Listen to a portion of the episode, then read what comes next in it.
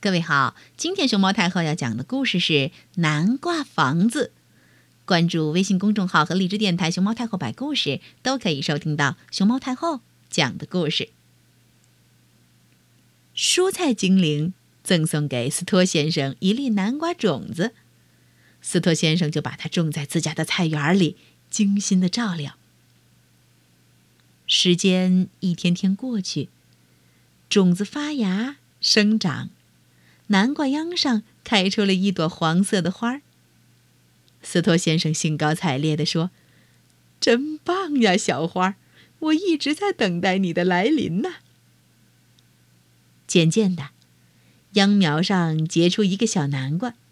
斯托先生满意的说：“哦，我亲爱的南瓜，你总算来了！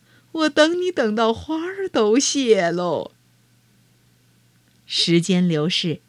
南瓜不停地长大，直到变得和斯托先生家的房子一样大小，南瓜这才停止了生长。